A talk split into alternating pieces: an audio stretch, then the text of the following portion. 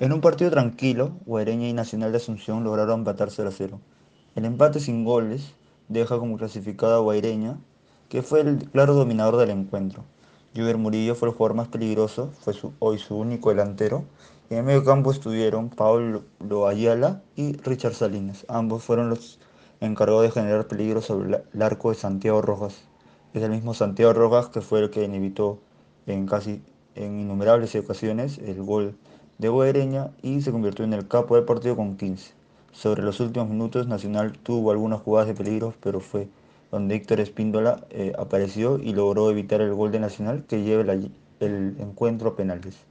El empate sin goles fue un encuentro tranquilo, un encuentro donde Guaireña manejó las situaciones de peligro, Nacional se dedicó a defender, el arbitraje del venezolano José Arbote fue bueno, amonestó a cuatro jugadores en el campo y al arquero suplente Rubén Jovar por este, empezar a pedir tiempo, empezar a quejarse de las decisiones de, los asistentes y del árbitro principal.